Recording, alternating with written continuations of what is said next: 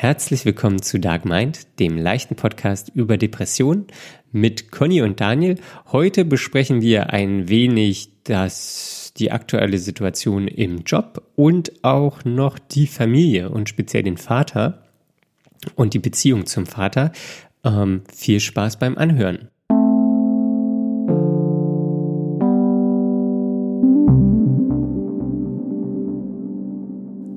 Hey Daniel. Hallo Conny. Wie läuft's? Was gibt's Neues? Äh, was gibt's Neues? Ähm, wir haben jetzt Dienstagmorgen, 8.30 Uhr. Ich glaube, so früh haben wir noch nie aufgenommen. Nee, bist du schon wach überhaupt? äh, ja, ja, doch. Ich glaube, das funktioniert ganz gut. Gerade ich, so. ich äh, bin ja eigentlich Frühaufsteher, aber heute kam ich nie so richtig in Tritt. Immer wenn man es braucht, geht's nicht. Immer wenn man es braucht, geht es nicht, ja. Das, das ist mein Lebensmotto. ähm, nee, sonst ähm, habe ich Urlaub. Ich habe Urlaub genommen. Du hast Urlaub? Ja, ich habe Urlaub. Hattest du nicht gerade erst frei oder sowas? Ja, ich war erst krank und jetzt habe ich Urlaub. War das. Ja, weil ich keinen Bock mehr habe. Kein Bock? ich, ich will nicht mehr arbeiten. Die Arbeit, das, das deprimiert mich da alles das ist nichts für mich. Ich brauche irgendwas, was mir Spaß macht. Also doch.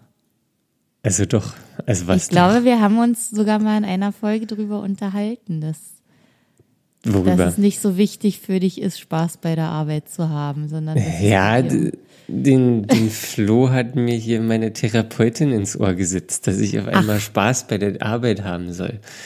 Und dass ja, ich, ich würde sagen, da hat sie auch nicht ganz unrecht. ja.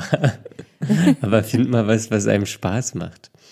Ja, das ist ja auch gerade meine Aufgabe. Mein ja, Problem. Stimmt, du bist ja auch, du bist ja, bist ja auf arbeitslos. Ich denke ja schon lange darüber nach. Du hast ja auch frei. Frei. Ja, was, was hast frei. du denn gefunden, was dir Spaß macht? Naja, noch bin ich am Suchen. Aber, Wie lange ähm, schon? Äh, ja, so ein, fünf Monate sind es jetzt bestimmt schon. Also ich, ich, muss ja auch dazu sagen, ich suche nicht die ganzen fünf Monate durch, sondern ich habe mich ja erstmal mit mir selbst und meiner Gesundheit beschäftigt. Und jetzt, seit es ein bisschen besser läuft, alles äh, habe ich mal wieder Kraft und Energie, mich damit auseinanderzusetzen. Ja, und wie gehst du da vor? Ähm, also eigentlich sitze ich nur da und denke nach. ja. Manchmal äh, suche ich Stellenanzeigen durch, so auf meinen üblichen Portalen.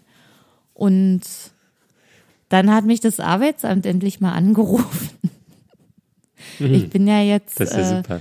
Ja, ich bin ja seit Anfang des Jahres arbeitslos und äh, dann rief sie an letzte Woche und meinte, ja, eigentlich hätte ich mich ja schon mal im Januar bei Ihnen melden müssen. Wir hätten ja einen persönlichen Termin gehabt. Aber Sie wissen ja, wie das so alles ist.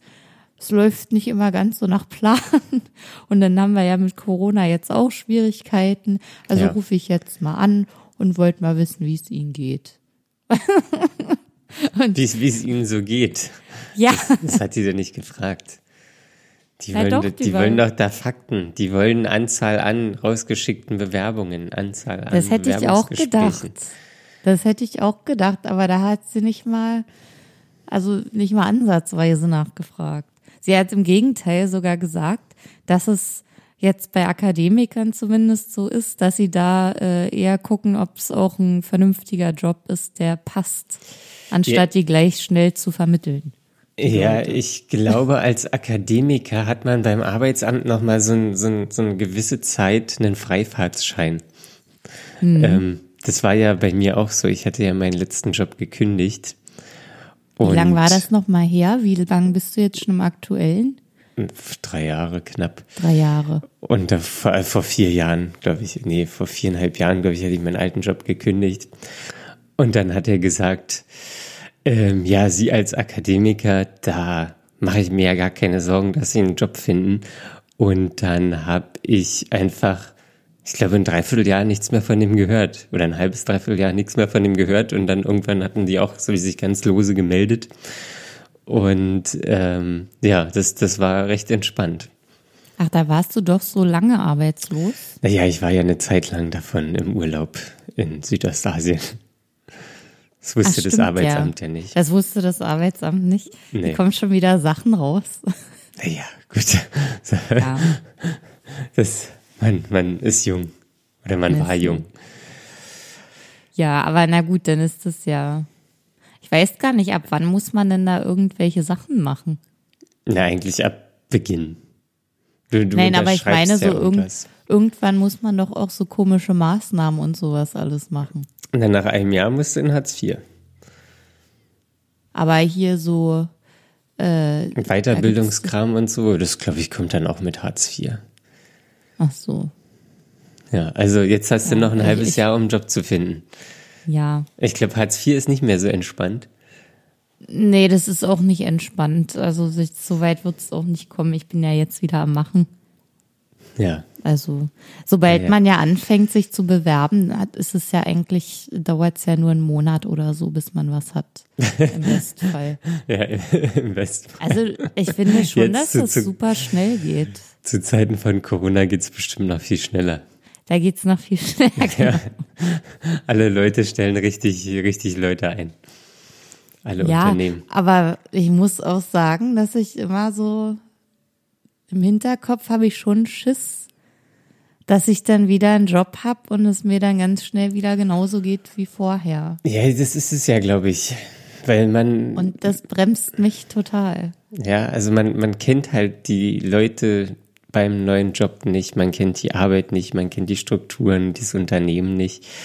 Ähm, und dann soll man noch irgendwie was finden, was einem Spaß macht. So. Ja. Also, das selbst, Da sind selbst halt so viele Ungenauigkeiten und Unsicherheiten, die man hat, wenn man in einen neuen Job eintritt. ja. Wie du sagst, man weiß nichts und das kriegst du auch nicht im Gespräch vorher raus. Ja, also selbst wenn einem Tätigkeit XY gefällt, ähm, dann macht man die vielleicht gerne und man kann die in dem Job ausüben, aber dann ist vielleicht, weiß ich nicht, sind die Kollegen scheiße oder der Chef ist scheiße oder man muss. Oder die 30 Führungskraft ist Überstunden machen. Ähm, ja, das, das ist so. Ich glaube, Führungskräfte sind allgemein immer inkompetent oder zumindest hat man die Wahrnehmung. Ähm, Es wird schon auch gute geben. Ja, aber ich glaube, also so, ich, ich, ich kenne keinen, der nicht über seinen Chef meckert oder über seine Chefin meckert. Ja, weil ich So. glaube, das liegt auch in der Natur der Sache. Ja, und ich glaube, deswegen kann man auch, oder deswegen sind auch 98 Prozent der Leute einfach unzufrieden mit dem Chef, weil es zum einen in der Natur der Sache liegt und man zum anderen immer irgendwas hat, was einem nicht gefällt. Ähm, weil das Mhm. Aber aber, eine ganz glaube, andere dass- Perspektive ist. Ja, das ist vielleicht aber auch Projektion, weil ganz viele meckern einfach nur generell. Und äh, weil der Chef eben sagt, wo es lang geht oder die Führungskraft oder zumindest Richtung äh, vorweist, dann, äh, dann ist das ja klar, dass es irgendeinen Sündenbock geben muss. Und vielleicht sind es eigentlich private Probleme, die dann mitgebracht werden. Ja, also ich glaube auch, der, Gemeckert wird einfach immer. Das ist Ja, gemeckert wird immer Schlimm. und der, der Chef hat wahrscheinlich irgendeinen ganz anderen Fokus in seinem Beruf. ja. Äh, und der will das jetzt nicht ähm, so schön wie möglich für seine Mitarbeiter machen oder dass die sich damit einbringen können oder dieses und jenes. Der will einfach nur, dass Sachen erledigt werden. So. Und da jetzt wahrscheinlich eine stra bestimmte strategische Richtung verfolgt wird. Was die Mitarbeiter nicht wissen oder was sie nicht nachvollziehen können und deswegen sind sie unzufrieden. Ja, und deswegen ist aber auch die Führungskraft schlecht. Aus solchen Ja, Gründen. Ja, ja, genau. Aus, aus deren Perspektive ist die Führungskraft schlecht, obwohl sie es vielleicht gar nicht ist im Sinne des Doch, so- Unternehmens. ich, ich finde, ja, im Sinne des Unternehmens, ja, aber das reicht ja als Führungskraft nicht.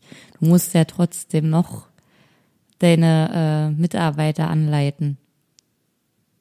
ja, Und aber nicht also nur das, das- das- Wirtschaftliche im Blick haben. ja, aber also ja, weiß nicht, ist jetzt ein bisschen nicht philosophisch, aber ich glaube, dafür gibt's ja so HR-Programme. So, dann kannst du Weiterbildung machen, da muss sich der Chef ja nicht drum kümmern. So, das ist ja, liegt, liegt ja in, oder obliegt ja dem Mitarbeiter, dass er sich weiterbildet, dass er auch sich Sachen nimmt, dass er sich Raum nimmt, dass er proaktiv ist. Das muss man in gewisser Weise fördern, aber das ist jetzt nicht immer Aufgabe des Chefs.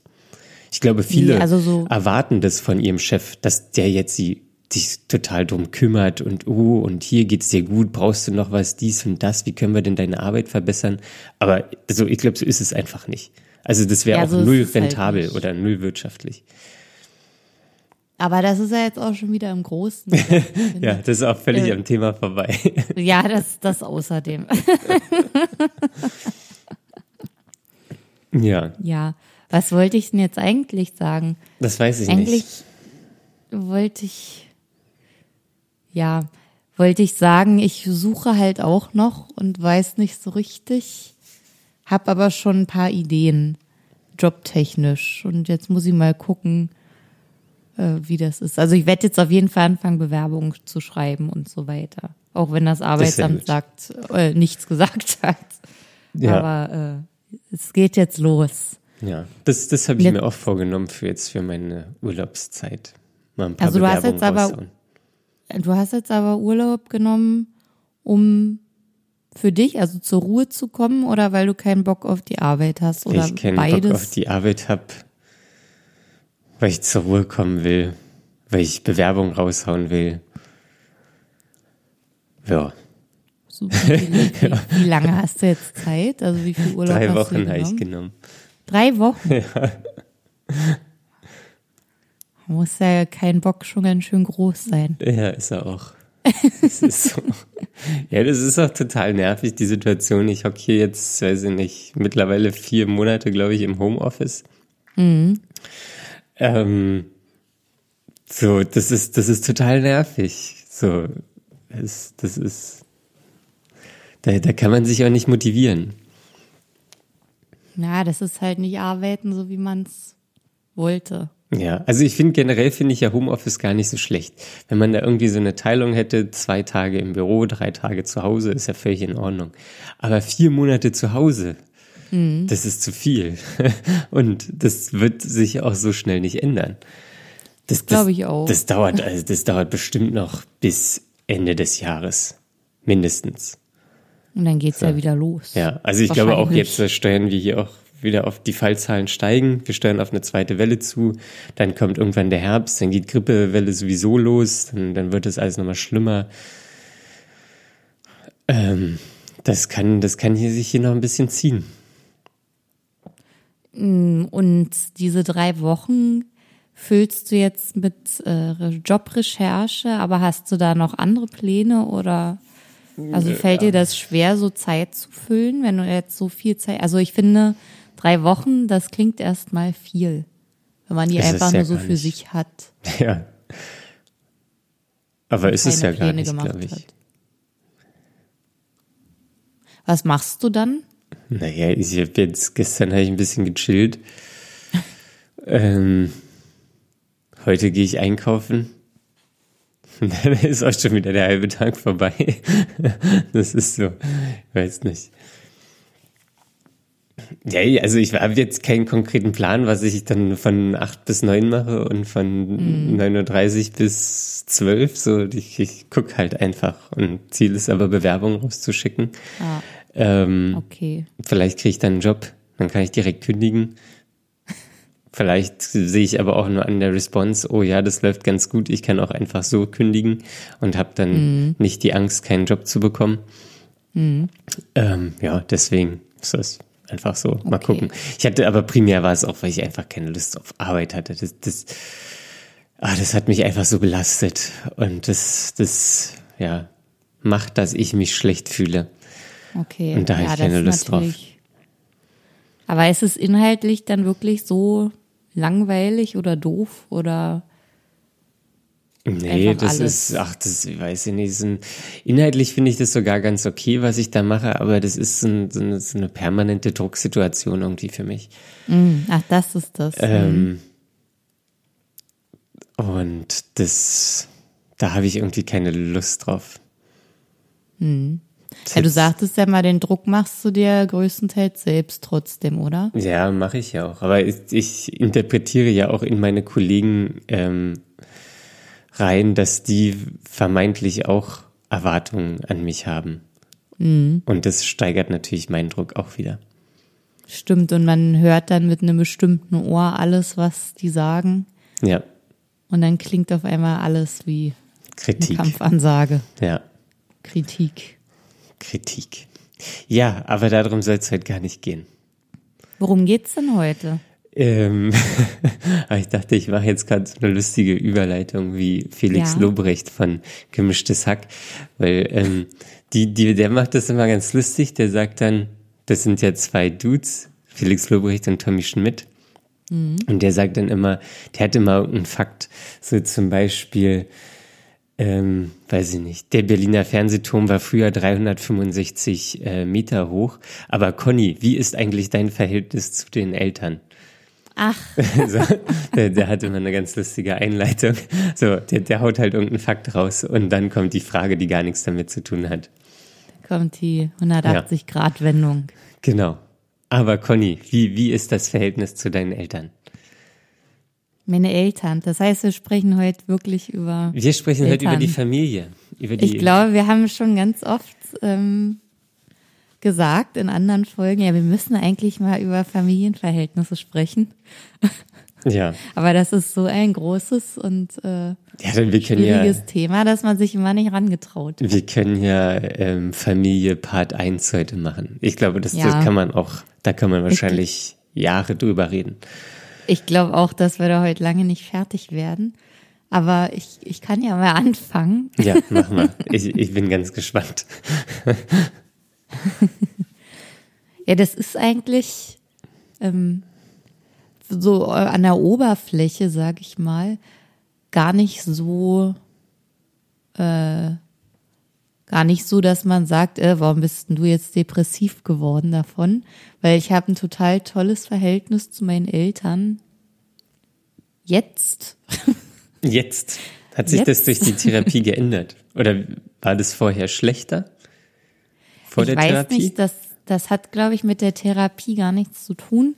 Also die Konstellation ist erstmal bei mir so, ich habe äh, eine Mutter und einen Vater und bin Einzelkind und meine Eltern sind äh, knapp 40 Jahre verheiratet und sind auch immer noch zusammen, Glücklich. denke ich mal. So glücklich, wie man nach 40 Jahren sein kann. Ja, also ich finde, die machen das gut. Also, die die müssen sich ja auch entwickeln über die Jahre. Aber naja, es gibt natürlich immer diese klassischen Konflikte, äh, der, der macht nicht das, was er soll und die meckert immer nur und sowas, aber das gibt's ja überall. Ohne Konflikte kommt man ja nie aus. Ja. Ja, also ähm, inzwischen äh, lasse ich mir auch keinen Druck mehr von meinen Eltern machen. Ich weiß nicht, das hat, glaube ich, nichts mit der Therapie zu tun, sondern einfach damit, dass ich mich generell entwickelt habe und auch diese Beziehung zu meinen Eltern sich entwickelt hat. Je länger man aus dem Haus ist, desto mehr entfernt man sich ja auch und nähert sich dann wieder neu an. Aber hast du denn mit in deiner Therapie nicht über die Beziehung mit deinen Eltern gesprochen? Doch, habe ich auch. Also wir sind, ähm, da, also das ist nicht so Thema wie bei dir, dass da immer währender Konflikt ist. Bei dir ist es ja nochmal eine ganz andere Größenordnung. Ähm, sondern wir sind, wir sind in meiner Therapie so Lebensstationen durchgegangen. Also wirklich chronologisch von vorne bis hinten ähm, haben wir geguckt, äh, was gab es da so für Ereignisse und Erlebnisse und anhand dessen konnten wir dann ähm, sehen, was mir eigentlich widerfahren ist als Kind und wie mich das geprägt hat. Ähm, zum Beispiel, also das wird jetzt sehr beispielhaft, als Kind wurde ich äh, ziemlich viel zugeschüttet mit Freizeitaktivitäten, also mit wirklich sehr vielen Sachen. Und, also was heißt ähm, das? Du musstest immer, weiß ich nicht, in Schwimmkurs oder Ja, genau. Also Zum, ich hatte bestimmt Fechten. fünf, sechs verschiedene Sachen. Also ich habe Kampfsport gemacht, ich war tanzen, ich war in der Musikschule. Alles fing überhaupt damit an, dass ich Klavier lernen sollte, Klavier spielen ja. mit, mit fünf Jahren.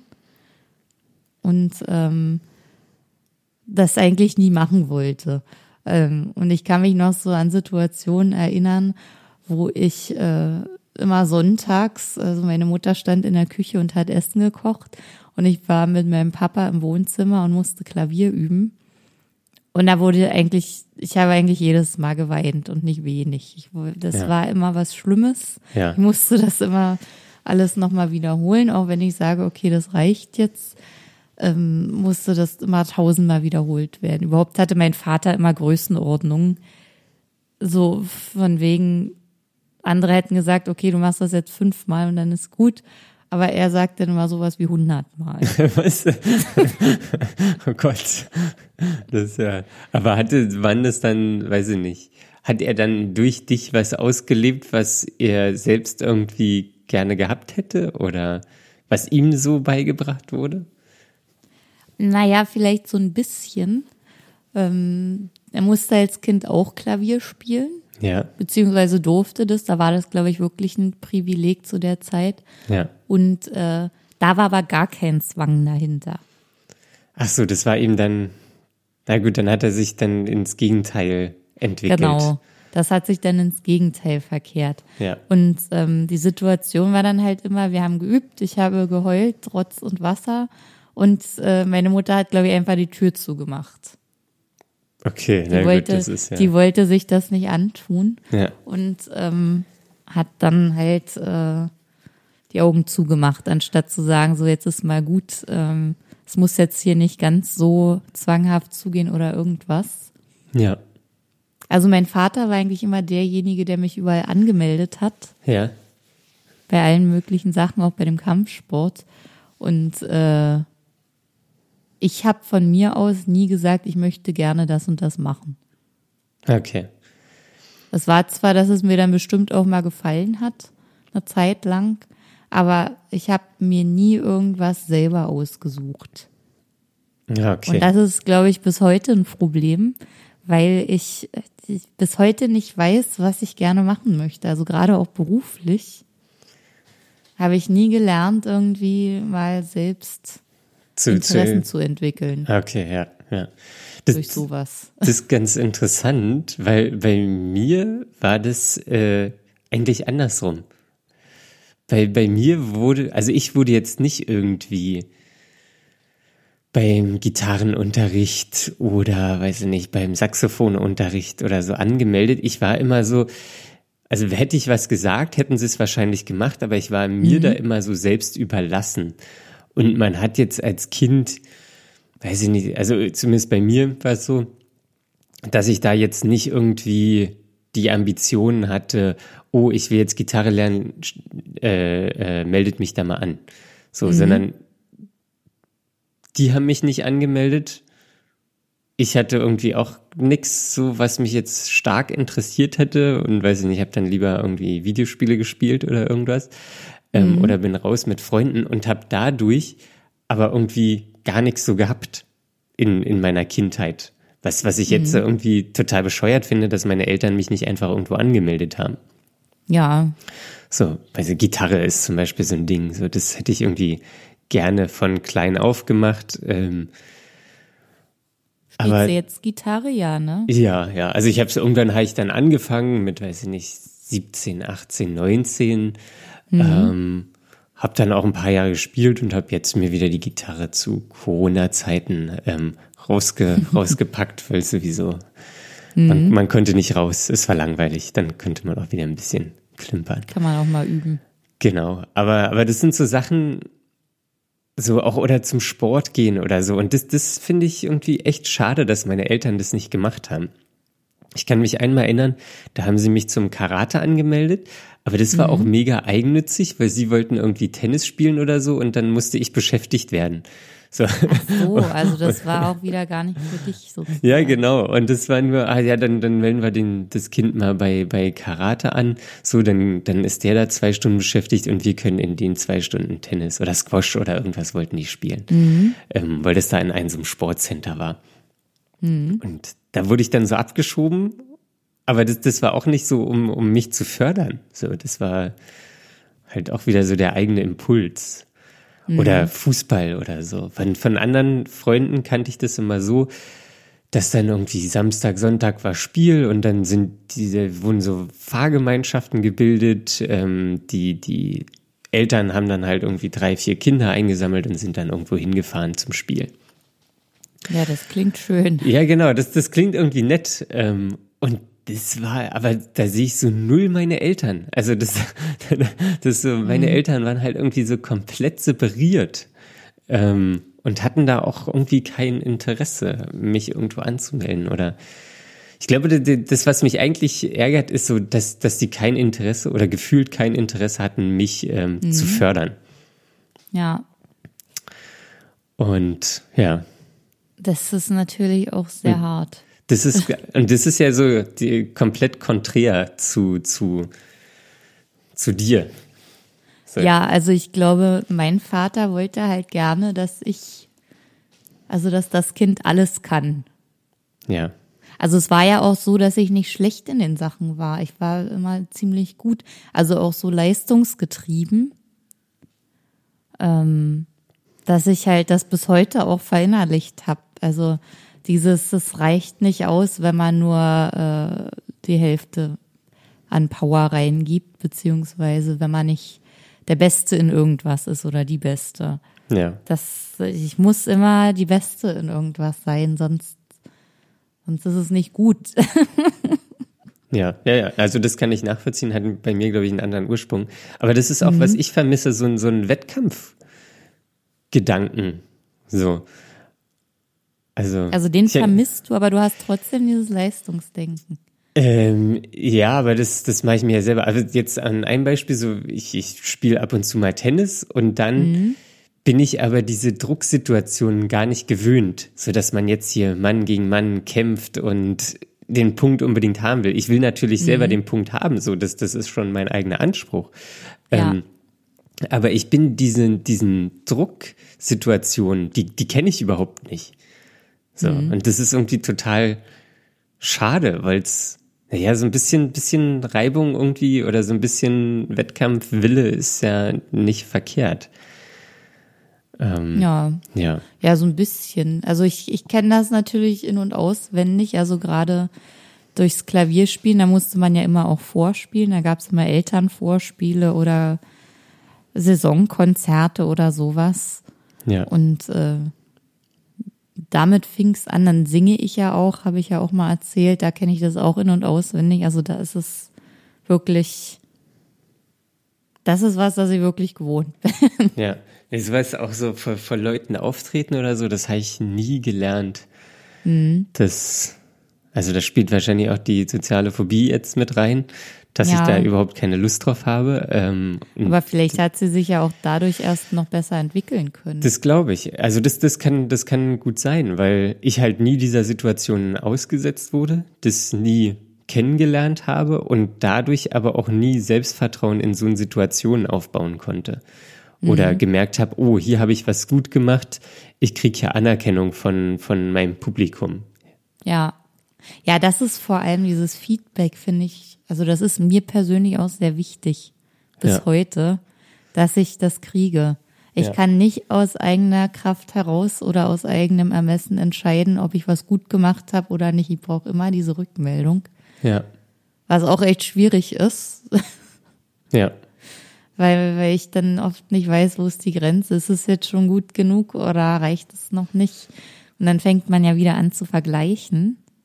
Das kommt ja auch noch hinzu. Mhm. Und wenn man das macht, hat man ja eigentlich schon verloren, weil irgendwo gibt's immer jemanden, der was besser macht oder schneller. Ja, gibt's, gibt's immer. Und ja, also man muss halt, glaube ich, fällt. ja, man, man muss halt, glaube ich, bis zum gewissen Grad ähm, so, man, man hat irgendwie, man will natürlich gut sein, aber man darf sich dafür auch nicht kaputt machen. Oder man darf den, ja, in gewisser Weise den Spaß daran nicht verlieren.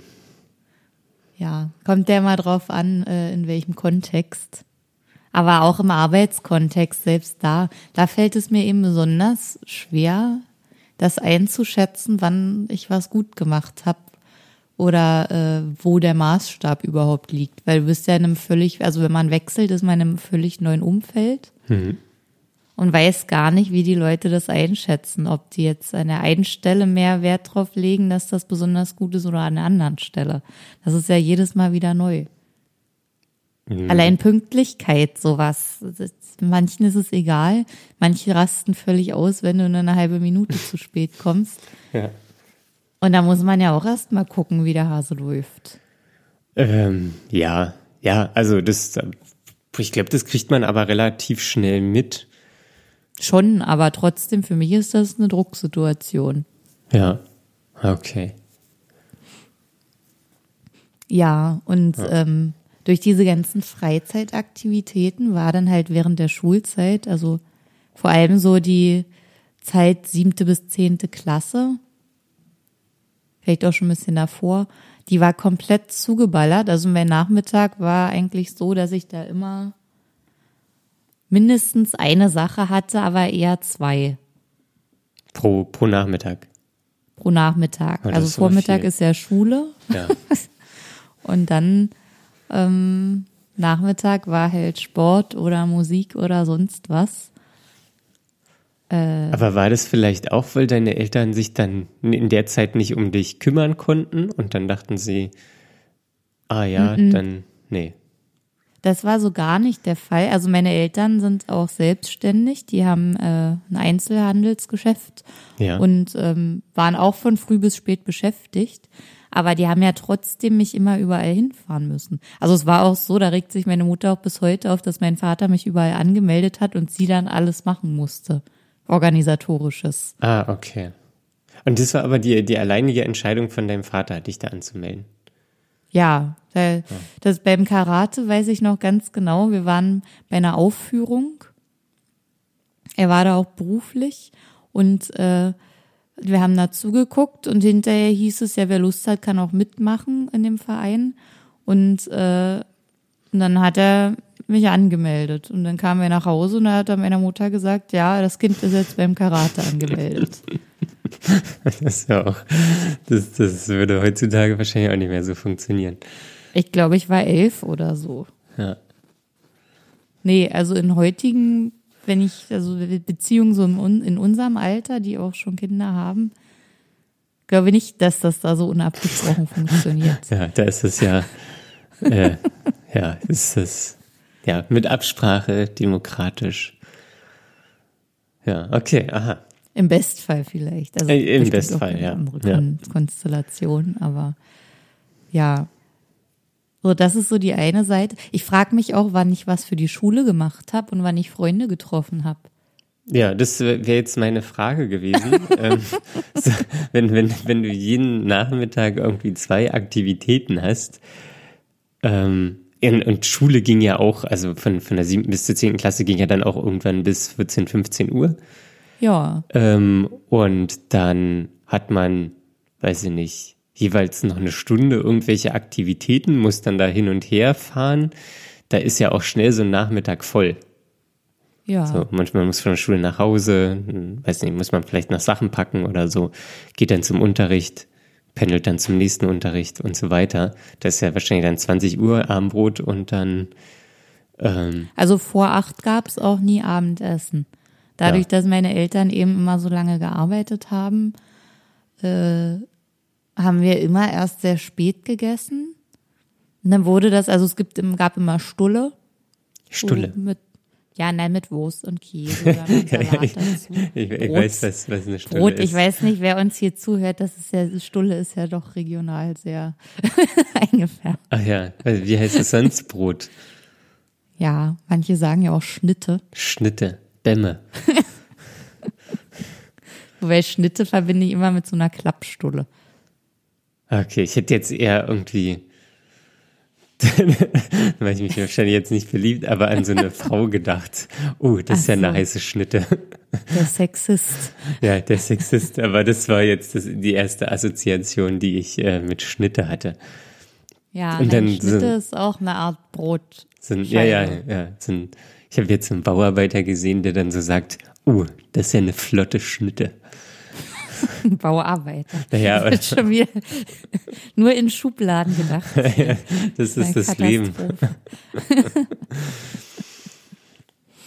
Ja, da gab es jedenfalls sehr spät immer erst Essen und ähm, dann hatte ich meistens abends auch schon ein bisschen Leerlauf. Wenn, wenn mal was nicht war. Und da habe ich mich eigentlich immer schon ums Abendessen gekümmert und das vorbereitet oder fertig gemacht. Also das ist und ja, saß dann da und habe gewartet, dass meine Eltern irgendwann mal kommen, damit wir zusammen essen können. Ich wäre nie auf die Idee gekommen, das alleine zu essen. ah, okay, warum nicht? Weiß ich nicht. Ich hab's nicht mal in Erwägung gezogen. Nie einmal. Es war immer so, ich habe gewartet. Das ist, Okay. Ich muss warten. Du musst Warum, warten. weiß ich nicht. Hm. Es war auch, ähm, die Erziehung meiner Eltern war auch sehr autoritär. Also mein Vater sowieso mit, also hier, du musst, du musst das machen und das schafft man ja locker und sowas alles. Und äh, wenn man Nein gesagt hat, dann hat er mich irgendwie unter Druck gesetzt. Ich weiß noch genau eine Situation, die war richtig übel beim Klavierspielen. Das war auch wieder so ein Sonntag oder irgendein anderer Tag, wo er mit mir geübt hat. Da hat er sich Zeit genommen, um mit mir zu üben. Ich weiß nicht, wie eff- effektiv das war. Ich glaube, er fand es einfach nur schön, daneben zu sitzen und äh, Macht auszuüben. Ja, Und ähm, dann habe ich gesagt, ich will nicht mehr. Und ähm, also ich habe anscheinend mich schon noch aufgelehnt früher dagegen sowas. Und dann hat er mich aber emotional unter Druck gesetzt. Da lag irgendwas, meine Eltern sind beide Nichtraucher, aber da lag irgendwo eine Zigarette rum oder eine Zigarre oder irgendwas. Ich weiß nicht, wieso die da lag, Ja. wo die überhaupt herkam. Ja aber dann hat geil. er gesagt, wenn ich das jetzt nicht mache, dann zündet er die sich an. Und dann habe ich, dann habe ich schlimm angefangen zu weinen und wollte das auf keinen Fall, weil für mich war Rauchen was ganz, ganz Schlimmes, ja, weil ich das überhaupt nicht in meinem Umfeld hatte. Also niemand hat geraucht. Meine Eltern nicht, keine Verwandtschaft, keine Omas und Opas, ja, keine Freunde, niemand. ja. Und Rauchen war aber halt was Böses. Ja, ja, aber ja, das ist ja, das ist ja, das ist ja furchtbar. Das ist pervers, das ist wirklich schlimm. Ja, hast, hast du ihn mal darauf angesprochen? Ich bin mir nicht mehr genau sicher. Ich glaube, ich habe die Geschichte irgendwann später noch mal rausgeholt, ja. Aber so Aber in so einem willst- Spaß willst du- oder? Naja, es war kein richtiger, ernster Zusammenhang. Also ich habe nicht Okay. gesagt, das war schlimm und das hättest du nicht tun dürfen. Ja. Weil, was, War immer ein bisschen humoristisch angehaucht. Okay, weil, weil, also ich kenne auch so Situationen. Ähm, und was ich halt, also die, das ist jetzt wirklich schon eine, eine krasse Geschichte, finde ich. Was ich halt so wirklich bedauerlich finde, ist, dass so ein Kind dadurch halt seine Realität definiert. So. Also in deinem Fall hätte das ja, weiß ich nicht, hätte das ja sein können, so Männer geben immer den Takt vor.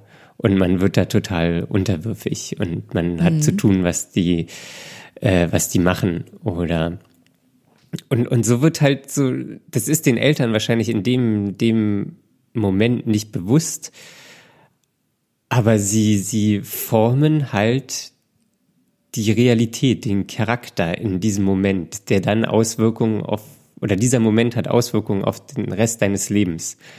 Und man muss den Rest deines Lebens ähm, darunter unter solchen Situationen einfach leiden. Ja, und das, das, finde ich, so. das, das finde ich so, das ist so scheiße. Also man, man kann den ja nicht, man kann denen ja keinen Vorwurf machen. Die haben es wahrscheinlich damals mit bestem Wissen und Gewissen gemacht. Ist auch irgendwie eine, die haben ja auch ihren Hintergrund. Genau, haben ihren Hintergrund, ist auch eine andere Generation, da war irgendwie vielleicht ein anderer erzieherischer Standard als heutzutage. Aber es ist, das ist so, so blöd, dass man jetzt darunter leiden muss, unter Fehlern von anderen. Ja, Und, aber ja. andererseits, was du ja auch immer sagst, das sind ja auch Dinge, die man nicht mehr ändern kann. Damit tue ich mich aber total schwer, weil einerseits musst du es ja irgendwie verarbeiten oder aufarbeiten, weißt andererseits aber, da kannst du jetzt noch so viel dich drüber beschweren, es ist wie es ist und es, du kannst das nicht korrigieren, also Ja. nicht ändern, was damals alles passiert ist. Also ich glaube, dass man, also natürlich muss man das aufarbeiten, man muss diese Situation nochmal durchspielen und so, aber ich glaube, was, oder was ich für mich vor, mir vorgenommen habe, ist dann, äh, meine Eltern oder Menschen auch damit zu konfrontieren. Das ist halt irre schwer. Ähm, mhm. Also das ist zumindest so mein, meine Zielperspektive. An dem Punkt bin ich auch noch nicht, aber dann einfach sich irgendwann mal hinzusetzen, wird wahrscheinlich ein richtig unangenehmes Gespräch. Ähm, aber dann zu sagen, ey, das damals war echt nicht cool, kann keiner was ändern, aber ich wollte es hier einmal klarstellen. Und darüber finde ich, oder darüber ist, zumindest ist es meine Hoffnung, dass man darüber sich von dieser Realität so ein bisschen löst und seine eigene, mhm. so seine eigenen Werte ähm, definiert ähm, und irgendwie so seinen, seinen Charakter oder sein, sein, seine Realität so ein bisschen umformt. Ja, zumindest, dass man es nicht ausschweigt komplett. Genau, ja, ja. Also das zum Beispiel mit dem Klavierspielen, dass ich dazu gezwungen wurde, das ist regelmäßig auf dem Tisch. Ja. ja. was jetzt auch schon wieder zu viel ist, weil, weil das ist dann wirklich was, das Gespräch läuft dann jedes Mal gleich ab. Ja. Ja gut, wenn man dann in so, in so einer Packsituation ist oder in, ja, in so einem Teufelskreis ist, ist auch alles, doof. Ja, das, das bringt nichts mehr. Das wissen sie jetzt, dass mir das keinen Spaß gemacht hat und dass das zu viel war. Ja. Und, und so ist es halt. Als kleines Kind, das ist der einzige Wunsch, den ich mal geäußert habe, an den ich mich erinnern war, äh, kann, ist, also bevor das mit dem Klavierspielen war, dass ich Harfe spielen wollte. Ich wollte, ich habe ja. zu meinen Eltern gesagt, ich möchte Harfe spielen. Ja. Einfach so. Warum weiß ich bis heute nicht. Ich wollte das einfach. Hab das, oder wie man das als Kind halt manchmal so sagt. Ja. So.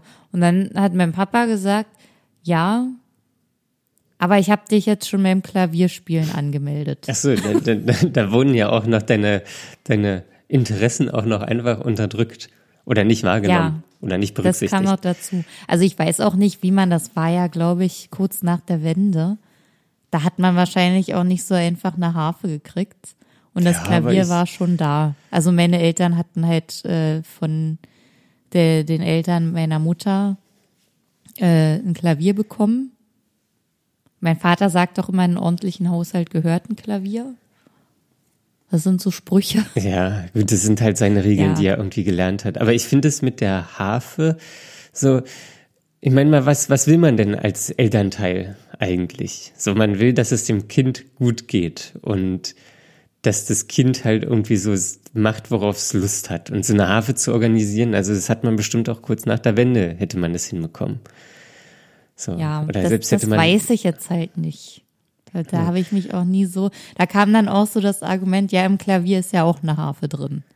Ja, ja. Ich, das, also das, ich, ich sehe das auch so bei meinen Eltern, so dass die sich so teilweise noch so mit sich beschäftigt waren und dann das Kind halt irgendwie immer hinten, hinten so ein bisschen hinten angestellt war.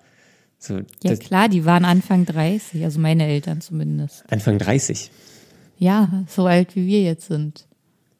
Als sie dich bekommen haben? Ich bin auch noch mit mir beschäftigt. Ach so, ja, so ach so, meine Eltern waren viel jünger. Ähm, und ja, ich habe relativ, also zumindest mein Vater ist relativ alt für diese Verhältnisse, damalige Verhältnisse. ja. Meine Mutter ist, glaube ich, hat mich mit Anfang 20 bekommen. Ja. Ah, ja. Wie alt waren denn deine Eltern? Äh, meine Mutter Beziehungsweise war, von welchen Eltern sprichst du? Ähm, na, von, also jetzt von allem, was ich spreche, ist quasi meine Mutter und mein Stiefvater. Ah, okay. Weil, äh, mhm. Mein Vater, den, den kannte ich ja bis vor kurzem nicht. Den habe ich am Wochenende habe ich den getroffen. Das erste. Wie du hast deinen Vater getroffen? Das kommt hier so nebenbei raus. Ja, ja, also ja, nee, ich habe ähm, ja, ich habe meinen Vater seit. Das kam jetzt völlig unerwartet. ähm, das, den da müssen wir jetzt mal ganz kurz drüber sprechen. 30 Jahren habe ich ihn das erste Mal getroffen. Ja. Vielleicht können wir kurz noch als Update sagen, du hast vor ein paar Monaten Kontakt zu ihm aufgenommen, frisch. Genau, ja. Das, also ich kann ja kurz erzählen, ähm, ja. in, in der Therapie, ich habe ja Therapie angefangen und dann ging es natürlich auch so um, wie, wie ist denn so das Verhältnis oder wie ist denn die Situation zu Hause? Und dann habe ich so erzählt, ja, meine Mutter, mein Stiefvater, die sind mittlerweile auch getrennt. Ähm, mhm. Und dann gibt's da noch meinen, meinen Vater, den kenne ich aber nicht. Und dann hat sie halt so irgendwie weiß ich nicht, gefragt, und warum denn nicht? Oder hast du da mal mit deiner Mutter drüber gesprochen? Und das war aber immer ein Thema, was, wo ich nie den Eindruck hatte, mit meiner Mutter offen drüber sprechen zu können. Weil dann mhm. kamen auch immer so Aussagen so, hm, ja, der will sich ja nicht um dich kümmern. So, wo, wo, man dann als, mhm. als Kind auch da steht, ja, okay, das, also zum einen wird mir hier ein total negatives Bild von meinem Vater ähm, vermittelt, was total einseitig ist, und zum anderen bringt es mich halt auch null weiter. Mhm. Und in, in der Therapie wurde halt so ein Stück weit auch die, die, ähm, die, das Interesse geweckt ähm, an meinem Vater, so was da passiert ist und wie, wie das damals so war. Und dann habe ich ihm einen Brief geschickt. Ähm, ich hatte, durch einen Zufall hatte ich die Adresse ähm, bekommen und ja, habe ihm dann kurz geschrieben, hi, ja, hier ist äh, Daniel, ich bin dein Sohn. Ähm, ich hab, bin gerade aktuell an einem Punkt in meinem Leben, wo ich so gerne über meine Herkunft ein bisschen, ein bisschen was wissen will und so. Und dann hat er auch einen ganz netten Brief zurückgeschrieben. Dann, dann habe ich ihm äh, auch nochmal darauf geantwortet, habe dann hat er hatte dann eine E-Mail-Adresse mitgeschickt ähm, und dann hatten wir per per E-Mail noch ein bisschen hin und her geschrieben.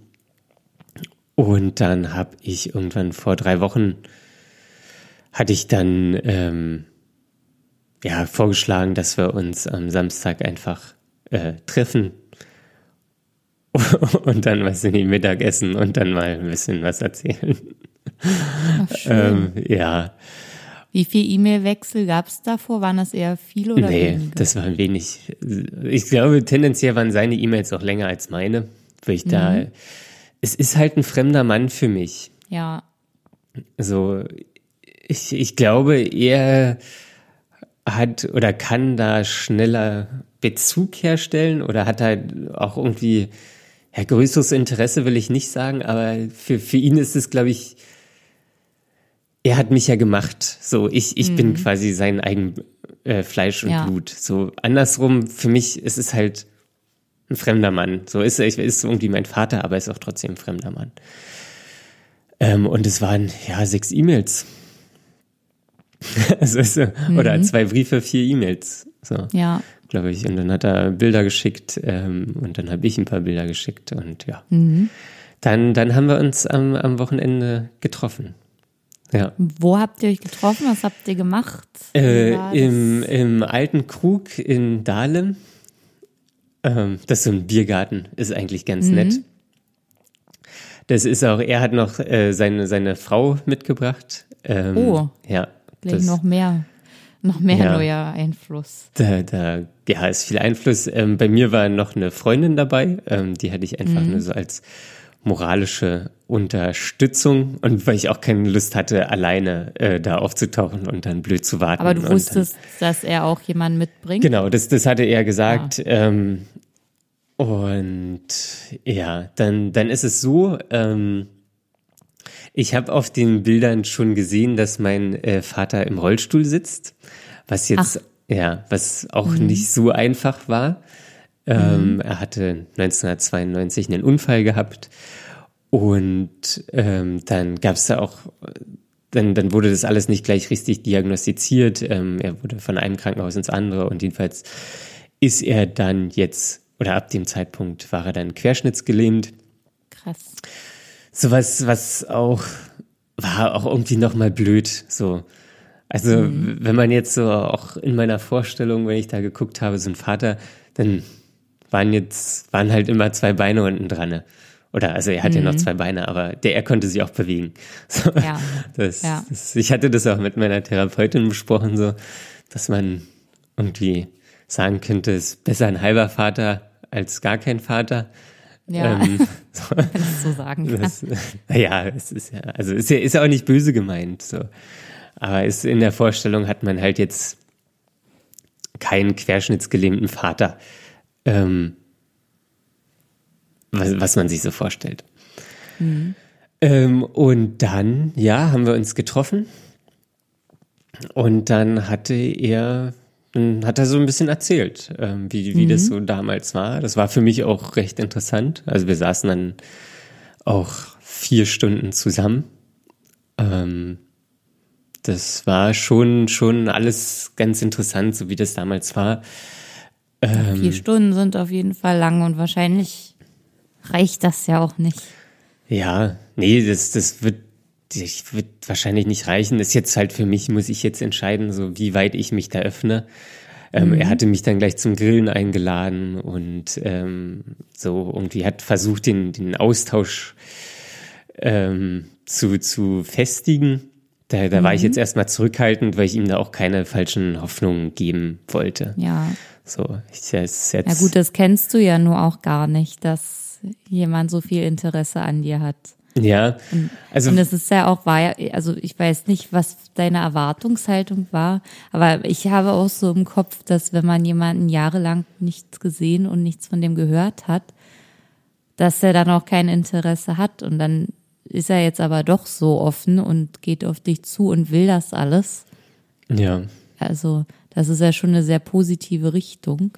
Ja, also es, es gab auch zu, er hat jetzt auch nicht so viele Fragen gestellt, das fand ich ein bisschen merkwürdig. Also er hat unglaublich also viel von, von, von mhm. sich erzählt. Ähm, und hat auch versucht, so den, den Austausch herzustellen. So hat mich zum Grillen eingeladen oder hier, wenn ich da mal was brauche oder so, soll ich mich melden und so. Mhm. Ähm, hat aber gar nicht so viel Fragen gestellt. Da hat seine Frau dann mehr Fragen gestellt ähm, mhm. Als er. Ich weiß jetzt, ich, ich glaube, er ist halt auch sehr nervös gewesen. Ich glaube auch, dass ihm das, die ganze Situation, dass er im Rollstuhl sitzt und so, das, das ist auch für einen Vater nicht so einfach. Mhm. So, weil, weiß nicht, wahrscheinlich, ja, will er auch der Starke sein oder keine Ahnung. Ähm, ja, verständlich. Und dann, dann sieht er da auch irgendwie sein Kind gegenüber, ähm, ist, ist zum ordentlichen Erwachsenen rangewachsen, hat auch alles ohne ihn hinbekommen. Ist wahrscheinlich auch alles nicht so einfach. Mhm. Ähm, und ja, sonst, glaube ich, ist er auch so ein Typ, der mit seiner Nervosität auch einfach erstmal spricht. So, er, er hat sich halt sehr wohl gefühlt, so, ähm, wo, wo er erzählen konnte. Mhm. Und ich glaube, so hat er auch so ein bisschen seine Nervosität kaschiert oder ist damit umgegangen, so dass er dann erzählt hat, ah, wie war es früher und damals als Kind, ähm, kannst du dich noch dran erinnern, als wir zusammen im Urlaub gefahren sind und konnte ich natürlich nicht. Mhm. Ähm, wie alt warst du noch mal, als er gegangen äh, ist? Äh, fünf habe ich gelernt. Ach so. ja, ja, das, das war scheinbar, also es war bis zum fünften Lebensjahr oder vier, fünf so in dem Dreh muss ich gewesen sein. Da war dann mhm. der Kontakt nicht mehr regelmäßig, ähm, aber er war wohl noch vorhanden. So. Und hat er das ein bisschen äh, erklärt oder die Situation mal erzählt? Ja, ja, das, da, da, war, da war er völlig offen. Also das, die, meine Eltern waren halt, weiß ich nicht, 18, 19. Äh, da haben sie mich mhm. bekommen. Ähm, dann haben sie geheiratet, um eine Wohnung zu bekommen. Mhm, kennt man ja aus damaligen Zeiten.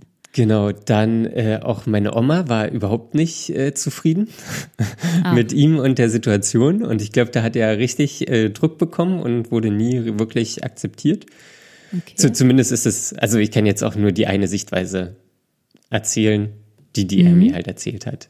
Ich würde da jetzt nochmal mit meiner Tante drüber sprechen, um so einen anderen Blickwinkel zu bekommen. Mhm. Ähm, und dann haben sie haben sie, ja, sind sie da eingezogen, dann bin ich dann irgendwann auf die Welt gekommen, haben da noch ein bisschen gelebt. Ähm, dann hat er irgendwann eine andere Frau. Nee, Quatsch, dann haben sie sich getrennt. Ähm, dann haben sie sich getrennt, weil das alles auch irgendwie zu viel war. Und er hat aber trotzdem noch in der Wohnung ähm, gewohnt. Oh Gott. Ähm, das ist ja auch. Was, was dann irgendwie so quasi, weiß ich nicht, so, so ein DDR-Patchwork war. Ähm, mhm. Und dann, weiß ich nicht, haben sie da aber irgendwie noch drin gewohnt und dann haben sie sich aber auch wieder angenähert. Ähm, und dann hatte, ja, drei, drei Jahre hatte er dann noch in der Wohnung gewohnt und dann war es dann aber irgendwie mit meiner Mutter nach der Scheidung auch wieder so intensiver. Ähm, und dann waren sie ein Paar, was dann aber meine Oma nicht wusste. Und ähm, das war ah, ein großes Versteckspiel. Ähm, mhm. Es wurde schon verheimlicht. Und ähm, dann hat er aber irgendwann eine andere Frau kennengelernt. Ähm, hat, ist dann mit der zusammengekommen, hat irgendwie noch in der Nähe gewohnt. Ähm, die andere Frau hatte auch schon ein Kind. Ähm, dann habe ich irgendwann, war, war, haben wir uns dann auch alle auf der Straße getroffen. Dann habe ich mit dem Kind mhm. gespielt. Ähm, die beiden Mütter haben uns dann auseinandergerissen. Ähm, oh. das, war, das, ist ja schrecklich. Das war, war, halt so Anekdoten, die er erzählt hat. Ich, ich, kann, ich kann mich nicht dran erinnern. Ich weiß es nicht. Mhm. Ähm, und dann ähm, war, war, ist er dann aber irgendwann mit der anderen Frau ähm, weggegangen ähm, oder hatte dann Ach nee, Quatsch, war gar nicht so. Ähm, meine Mutter hatte dann auch noch einen ähm, neuen Freund ähm, kennengelernt und der hatte dann aber irgendwann gesagt, ähm, dass er das nicht möchte, ähm, dass, dass ich noch Kontakt zu meinem, zu meinem richtigen Vater habe. Ähm, Ach, daher kommt das dann. Und meine Mutter meinte dann auch irgendwann, als es mit dem Unfall war und er im Rollstuhl war, dass es auch, ähm, dass, dass sie nicht möchte, dass ich, dass er Kontakt zu mir hat oder ich Kontakt zu ihm habe, äh, weil das mit dem Rollstuhl und alles, das ist nicht gut für meine Entwicklung. Was? Ja, also es ist zumindest seine Perspektive, so, was er erzählt hat. Okay. Ähm, ja gut, das ist ja alles, was du jetzt hast. Ja, ja, das ist alles, was ich habe, genau. An Informationen. Ähm, Aber das ist sehr übel. Ja, ich find's auch, also weil was was mir aufgefallen ist, ähm, als die da so saßen, dass die auch gut, er sitzt im Rollstuhl und so alles nicht mhm. einfach, aber dass die trotzdem eine enorme Lebendigkeit haben. So, er hat ja. auch ähm, mit einer anderen Frau ähm, oder wie heißt es? Ich habe zwei Stiefgeschwister, ähm, das sind quasi nicht seine ähm, Söhne und Töchter, sondern er hat die quasi angeheiratet, mhm. ähm, aber ist halt ganz oder ist quasi als deren Vater mit aufgewachsen und hat da jetzt noch einen super Kontakt und alles Mögliche okay. und so. Mhm.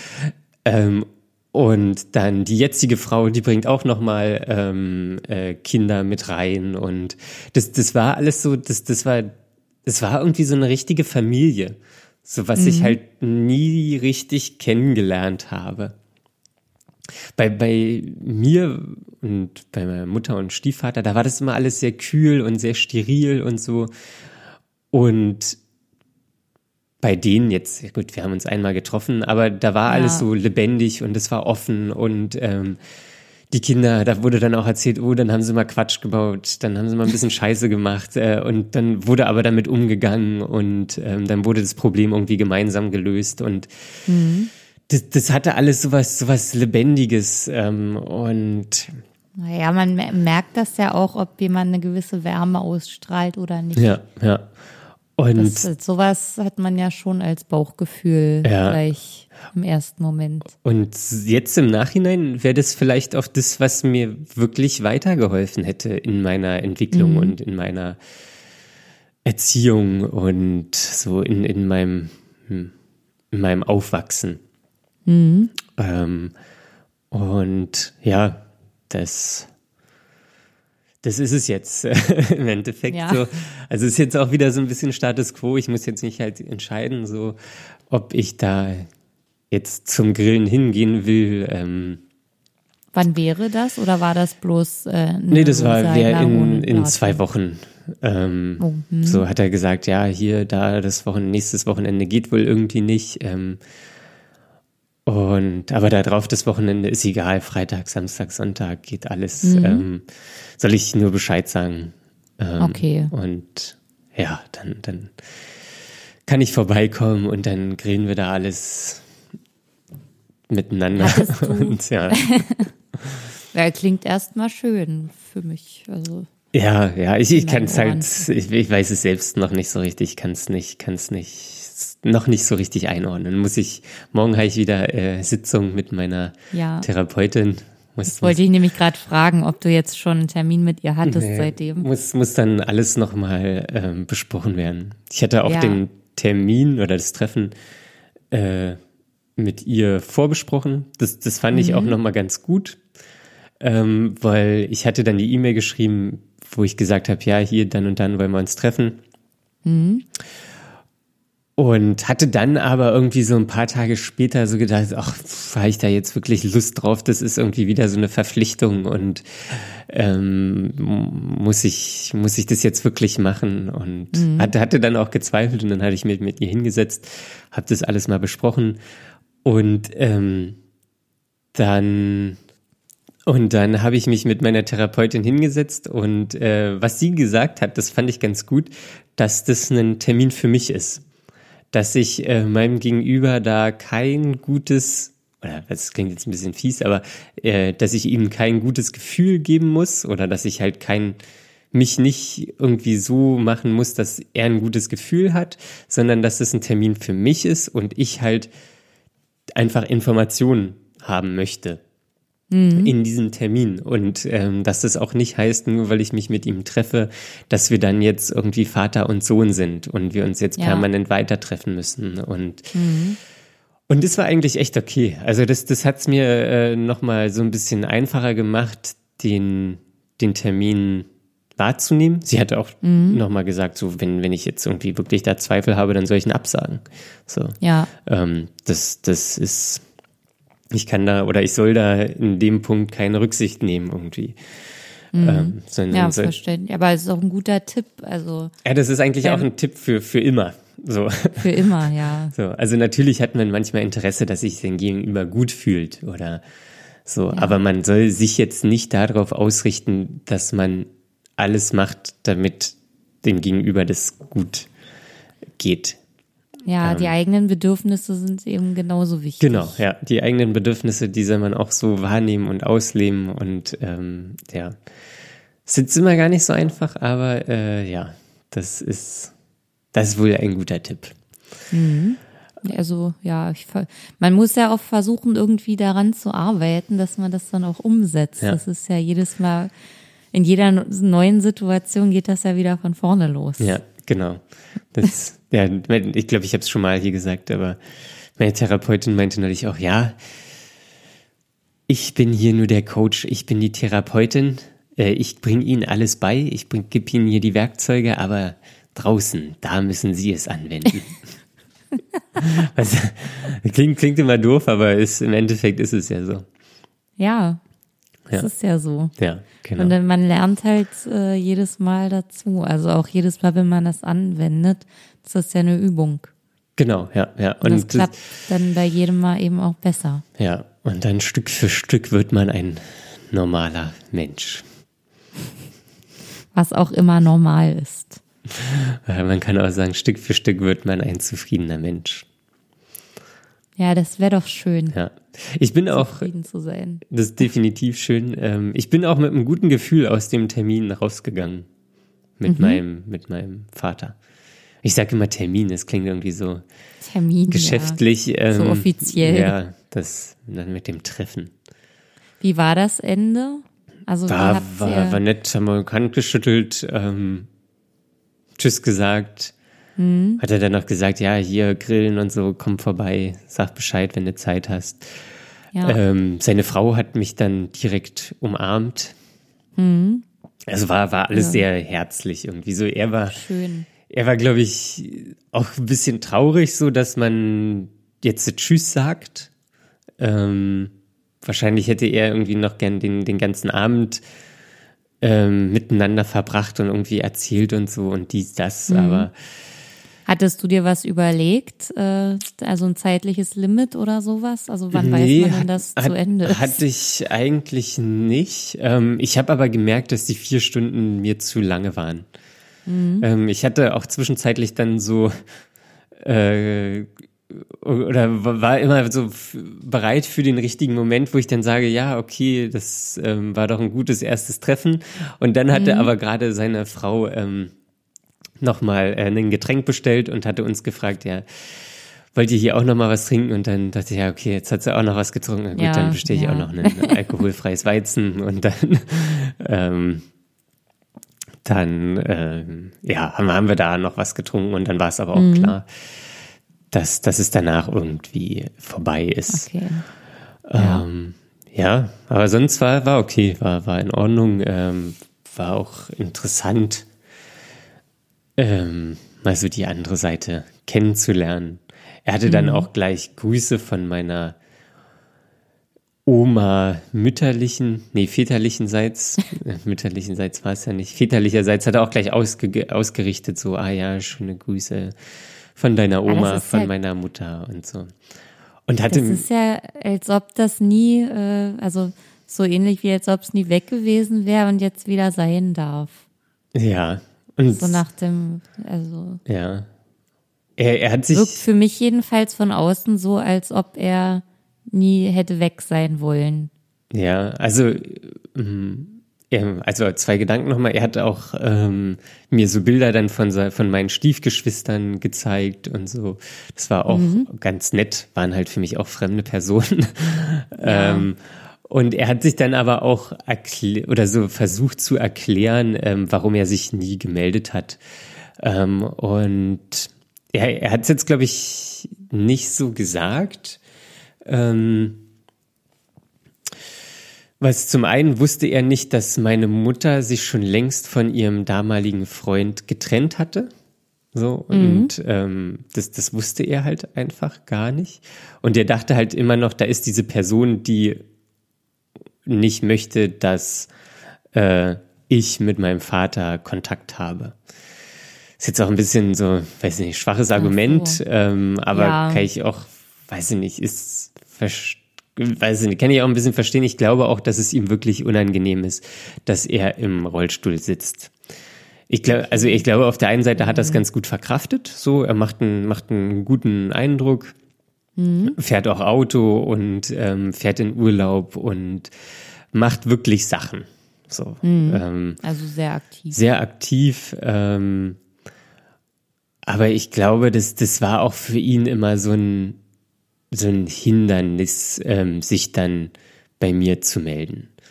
So, er hat aber auch mehrfach betont, dass er das sehr gut fand, dass ich mich gemeldet habe. Also, also was, was er auch sagen, aber Ja. ähm, Nee, also ja, also ich glaube, man findet immer einen Weg, wenn man es möchte. Ich glaube, der, der war halt Angst ein- einfach wirklich primär, also was, was ihn davon abgehalten hat. So Angst, oh, der Ja. sitzt im Rollstuhl, dann will mein Sohn nichts mehr mit mir zu tun haben. Ähm, Also auch psychisch eigentlich was zum Aufarbeiten.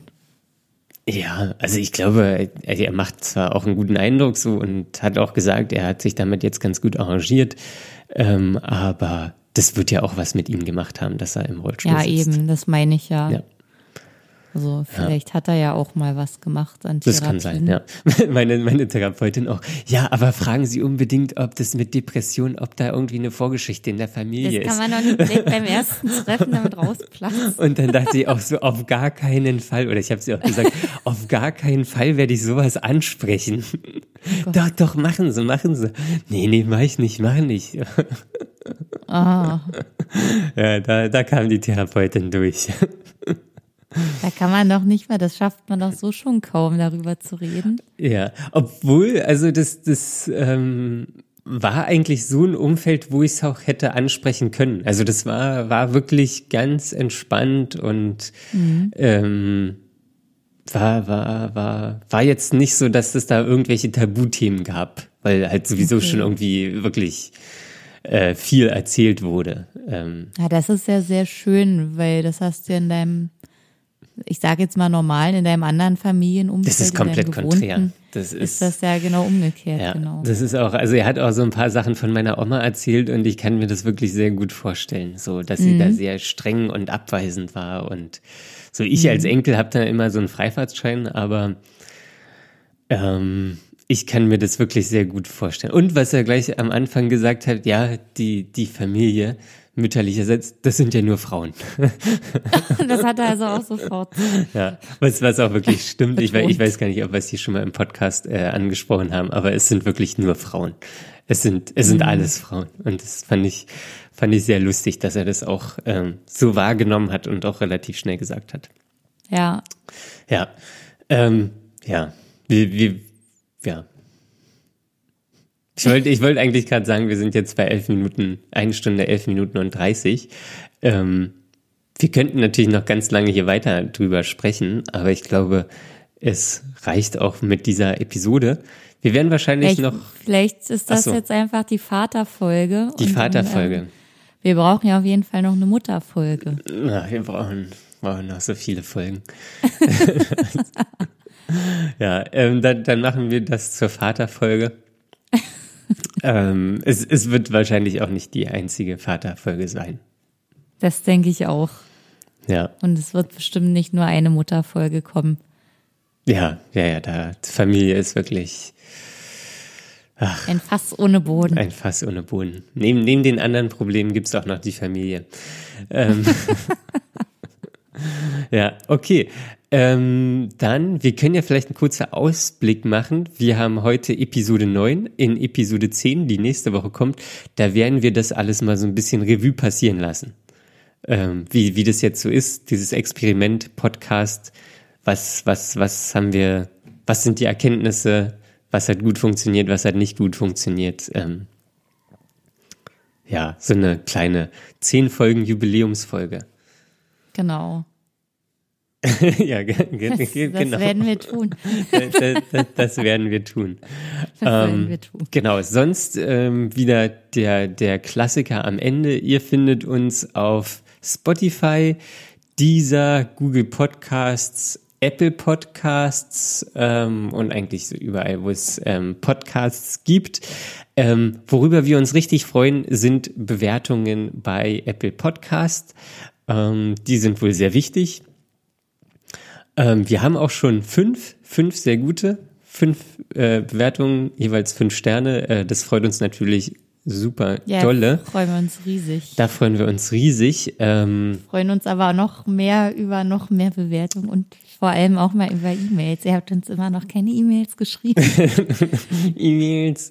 Ähm, obwohl Daniel letztes Mal so penetrant aufgerufen hat dazu. penetrant, Vehement. vehement. Ach, das, das war gar nicht so schlimm, glaube ich. Ähm, aber ja, wir, wir hätten trotzdem gerne eine E-Mail. Klappt ja vielleicht, also das ist ja vielleicht auch ein super Anlass zur Jubiläumsfolge. Ähm, wer, wer uns eine ähm, E-Mail schickt, wir lesen sie in der Jubiläumsfolge vor. Ja, ja, ja. vielleicht ist das jetzt aber auch ein Argument, um keine E-Mail zu Also, ähm, wir, wir lesen die E-Mail natürlich auch anonymisiert vor. Wir sagen nicht eure richtige E-Mail-Adresse oder euren richtigen Namen oder schreibt einfach einen falschen Namen runter. Ähm, das ist uns völlig egal. Uns reicht eigentlich auch schon ein kleines Hallo. Ja, oder wenn ihr eine Frage habt, eine Frage oder wenn ihr uns einfach mal Feedback geben wollt, direkten Feedback, ähm, dann ja, ist total scheiße euer Podcast oder ist total gut euer Podcast oder ihr die Folgen sind zu lang oder ja, schreibt einfach Kurz. irgendwas, weiß ich nicht. Ich weiß gar nicht, ich weiß auch selbst nicht, was man da schreiben könnte. ähm, aber wir, wir wollen immer noch eine E-Mail haben. Gut, Ja. dann äh, sind wir durch für heute. Eine wunderbare Folge. Ja, ich freue mich auf die Mutterfolge. Oh Gott, die wird richtig schlimm. Die wird verschärft. Ja, die wird richtig Okay. verschärft. Alles klar, dann ja, ähm, danke Daniel, dann bis zum nächsten Mal. äh, danke Conny, äh, war gut. Dann, liebe Zuhörer, lasst euch nicht unterkriegen und wir hören uns nächste Woche. Bis dann. Tschüss. Bis dann, ciao.